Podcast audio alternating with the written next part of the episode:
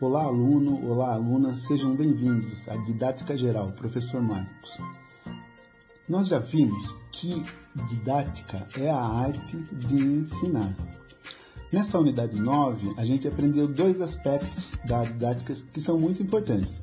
O, o aspecto cognoscitivo, que é o movimento que o professor faz de ensinar e de aprender, e os aspectos socioemocionais, que são aqueles os vínculos que, que são produzidos na aula, o, o vínculo do professor com o aluno. Tá bom? Aguardo vocês na unidade 10. Até mais.